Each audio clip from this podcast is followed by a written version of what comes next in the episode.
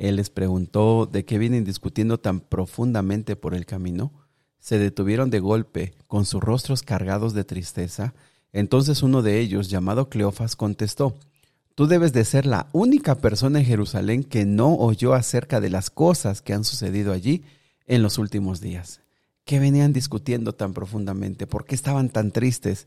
¿Quién es el que les está preguntando a estas dos personas eh, lo que ha sucedido?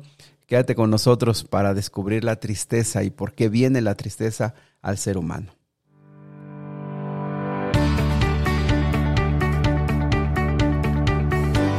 Nuevamente bienvenidos amigos y amigas al plan Reavivados por su palabra. Bienvenidos a esta nueva semana laboral, día lunes 5 de julio.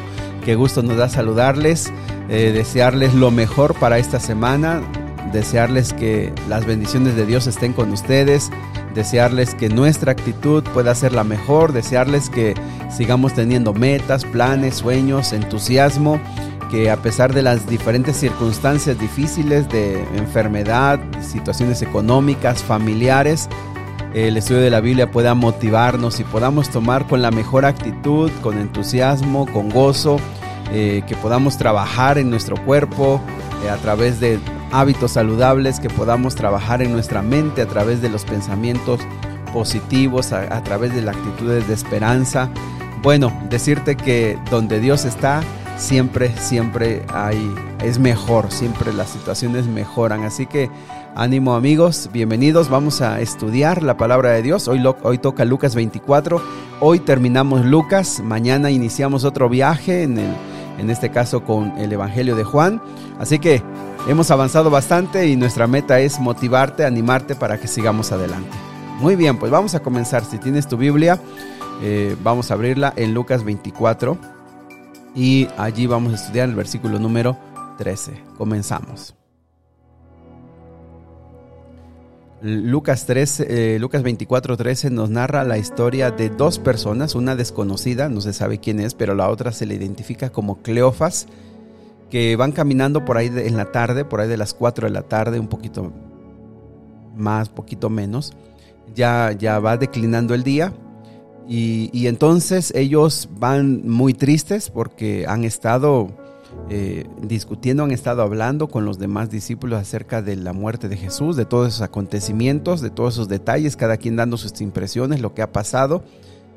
Eh, eh, han quedado turbados y maravillados porque hay unos informes de mujeres que fueron en la mañana a ver el sepulcro ese día domingo y no lo encontraron y se les apareció un ángel y dice ha resucitado entonces esas cosas están corriendo como rumores.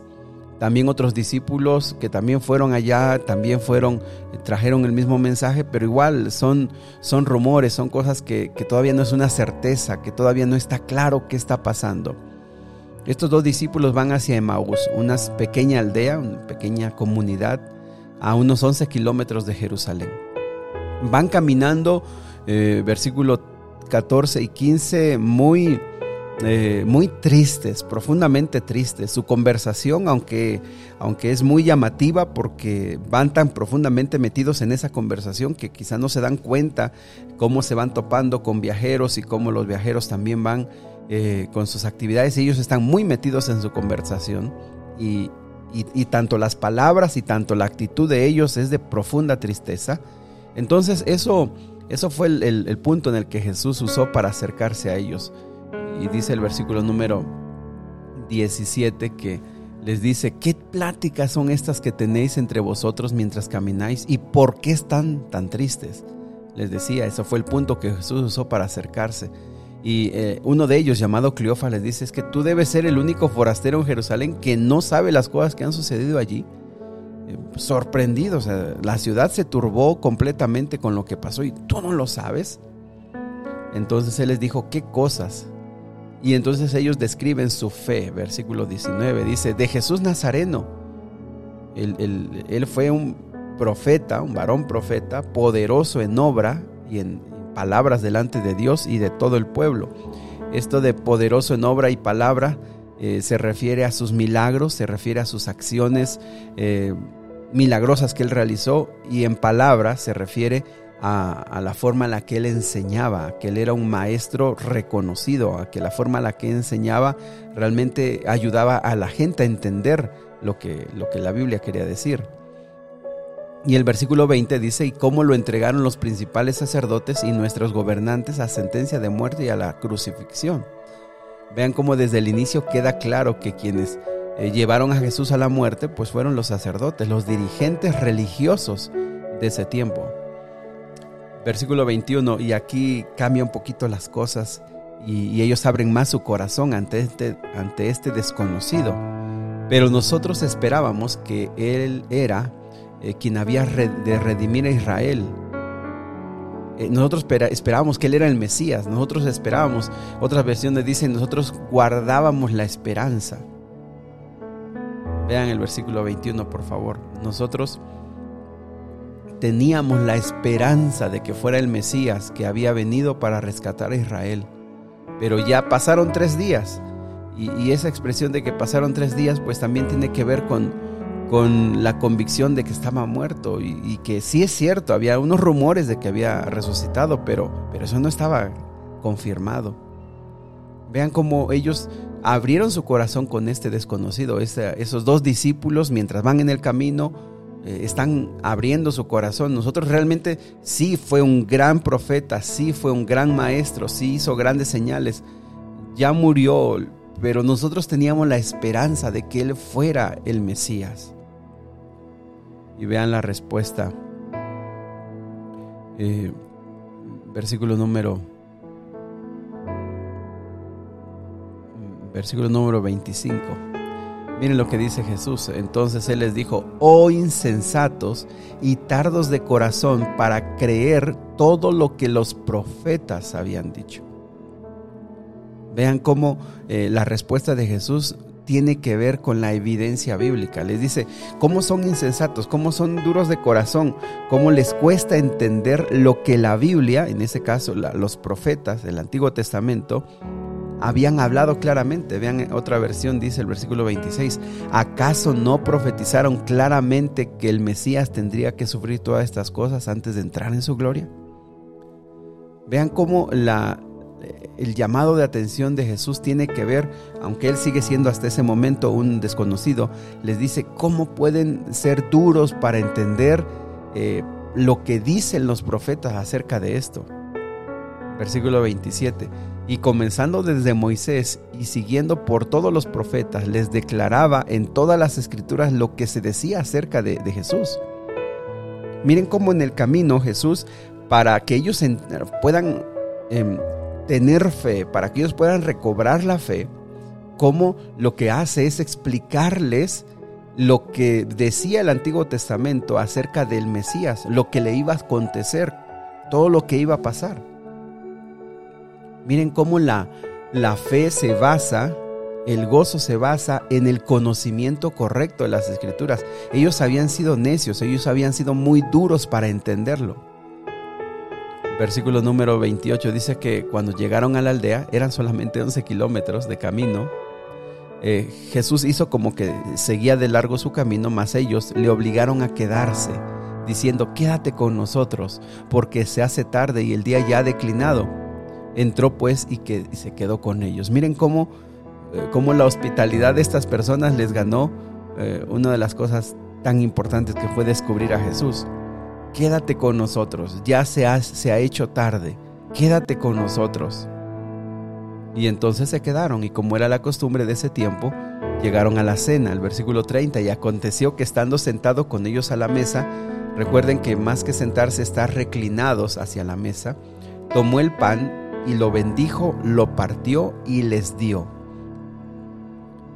Y si ya eh, eh, lo que había dicho Jesús en el camino era extraordinario, ahora este momento tan especial, tan íntimo de partir el pan, dice el versículo 31, entonces los, sus ojos fueron abiertos y lo reconocieron, mas él desapareció de su vista. Fue en el momento íntimo de la comida cuando lo compartí, cuando ellos fueron que entendieron, cuando lo vieron, quizá también eh, la tristeza y las lágrimas de sus ojos se habían disipado. Y es cuando entendieron, mira, es Jesús. Ese acto de partir el pan, de bendecirlo, de compartirlo, es que abrió los ojos de ellos y lo reconocieron. Pero en ese momento Él desapareció. Versículo 32, y se decían el uno al otro, ¿no ardían nuestros corazones en, eh, en nosotros mientras nos hablaba en el camino y cuando nos abría las escrituras? Lo vieron ahora y dijeron, es cierto, es Él. Si en el camino lo que Él nos venía explicando, cómo nos hablaba de las escrituras, nuestros corazones estaban ardiendo. Y levantaron, eh, versículo 33, y levantándose en la misma hora, volvieron a Jerusalén y hallaron a los otros once eh, y a los otros que estaban con ellos y les decía, ha resucitado el Señor verdaderamente y se ha aparecido a Simón. Eh, es, un, esa es otra aparición que se había hecho a Simón Pedro. Pero entonces ellos cuando llegan y están escuchando también acerca de eso, ellos también les contaban las cosas que se les habían acontecido en el camino y cómo lo habían reconocido al partir el pan. Regresaron probablemente a las 8 de la noche regresaron, probablemente a las 9 de la noche regresaron en un camino otra vez pedregoso, en un camino oscuro, pero ahora ellos venían contentos, felices, alegres con la el anuncio Jesús ha resucitado, Jesús está vivo. Y vean cómo lo reconocimos cuando partimos el pan. Amigos, esta, esta pequeña narración nos deja tantas historias importantes.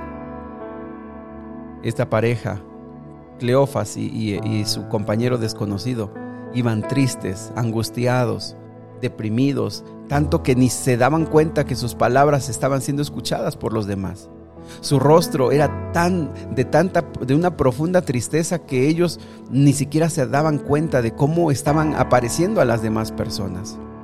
¿Por qué? Porque no habían entendido las escrituras, porque no habían entendido las palabras de Jesús. Acuérdense cuántas veces Jesús les dijo, es necesario que el Hijo del Hombre muera, sea crucificado, y va a resucitar al tercer día. ¿Cuántas veces ya lo leímos en los evangelios? En diferentes momentos Jesús les dijo, es necesario, Jesús va a morir, va a ser entregado en las manos de los sacerdotes y lo van a llevar a la muerte, pero va a resucitar. Y ellos, como no entendían, no entendían lo que Jesús había dicho, no entendían las escrituras, ellos estaban profundamente tristes. Y saben que eso no sigue, eso sigue siendo una realidad ahora. ¿Cuántos cristianos siguen estando tristes, siguen caminando tristes, siguen yendo por la vida tristes? Y sus rostros reflejan la tristeza.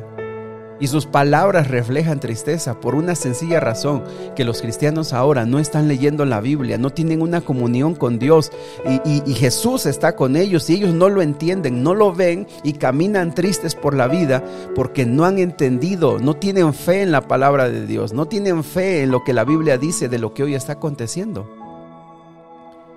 Porque así como para ese tiempo las profecías se cumplieron con la muerte y la resurrección de Jesús, hoy se están cumpliendo profecías del tiempo del fin. Y nosotros muchos no entendemos y entonces la gente sigue caminando con tristeza. Jesús sigue a su lado, pero ellos no lo entienden, no lo pueden ver. Y apreciados amigos, cuántos cristianos en vez de hablar de esperanza y de gloria y de, de entusiasmo y de fe y de saber que, todo esto tenía que acontecer, cuántos cristianos están viviendo vidas tristes, llevando un evangelio triste, llevando un evangelio de dificultades y de problemas. ¿Sabes cuál es la razón? Aquí lo que nos está diciendo la Biblia es que no tienen fe en lo que la Biblia dice porque no conocen las escrituras, porque sus ojos de tristeza y de dolor están cerrados para ver que a su lado está Cristo Jesús. Apreciados amigos, la fe no viene por las emociones. La fe no viene por el entusiasmo de un momento, porque Satanás puede jugar con tus emociones. ¿Sabes de dónde viene la fe?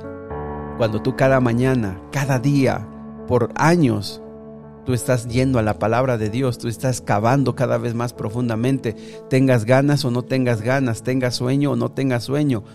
Sea como sea, tú vas a la Biblia y en la Biblia el Señor, a través de la lectura de la Biblia, vendrá la fe poderosa porque su palabra es la que tiene el poder para cumplirse en nosotros. Y entonces cuando ves que su palabra se, se ha eh, cumplido, cuando ves que su palabra tiene poder, entonces en ti va a crecer la fe.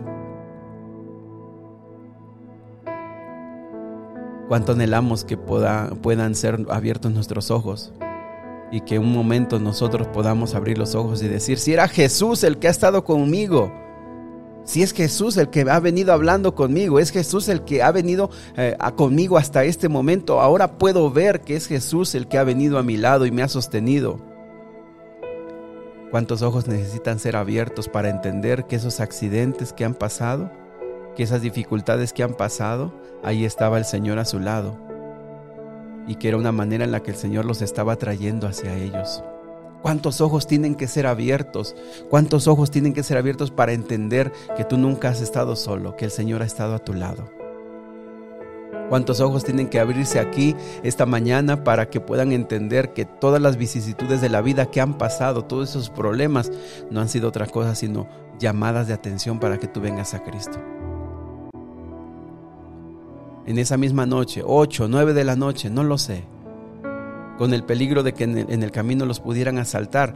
Ahora, cuando ellos iban a Emaús, la tristeza, la angustia y las tinieblas estaban en su corazón.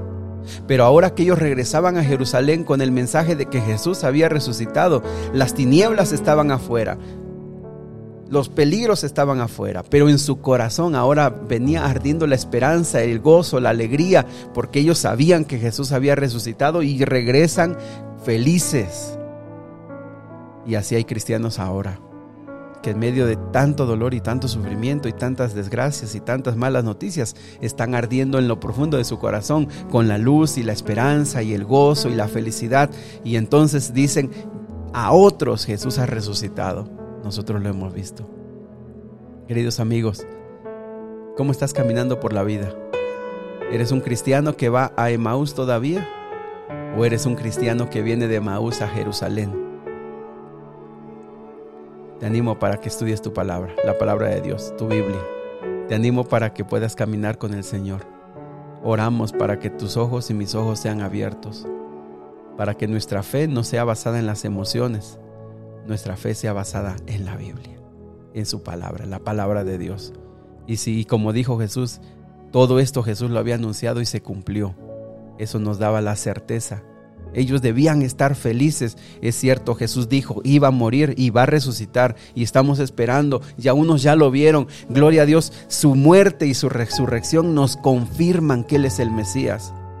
Su muerte y su resurrección nos confirman que Él, Él es, Él es Dios.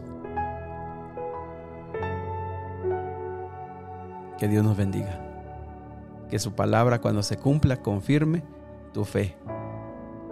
Ten fe, ten convicción. El Señor está caminando a tu lado, siempre lo ha hecho. Y si tú crees en su palabra, su palabra se va a cumplir en tu vida y tú vas a tener la convicción, Él ha estado conmigo. Vamos a orar. Querido Dios y Padre, gracias por tu palabra, gracias por caminar con nosotros en nuestros momentos de oscuridad, gracias porque siempre has estado allí, gracias porque hemos caminado como cristianos que en vez de llevar esperanza llevamos tristeza, desaliento y desánimo. Perdónanos Señor porque hemos estudiado tan poco tu palabra, hemos creído tan poco en tu palabra, que somos cristianos mediocres, cristianos tristes, cristianos que, que la gente se da cuenta que nuestro cristianismo está muerto y que nosotros no hemos entendido.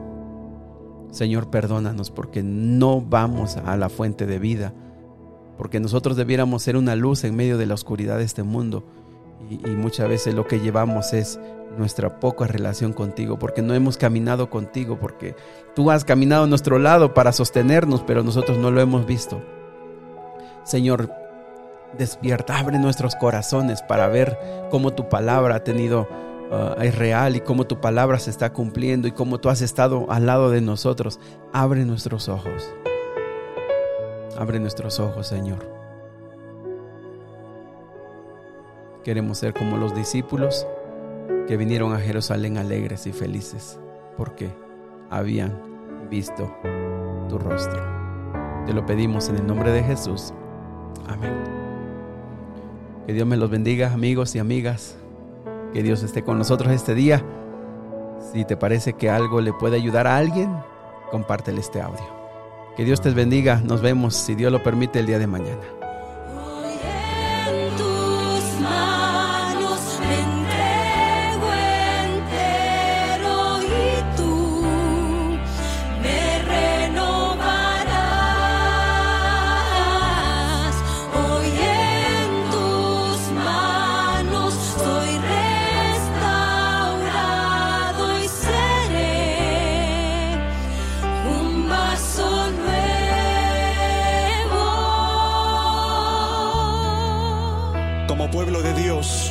Unamos nuestra voz en un solo espíritu y dejemos que Dios cante con nosotros en este loor.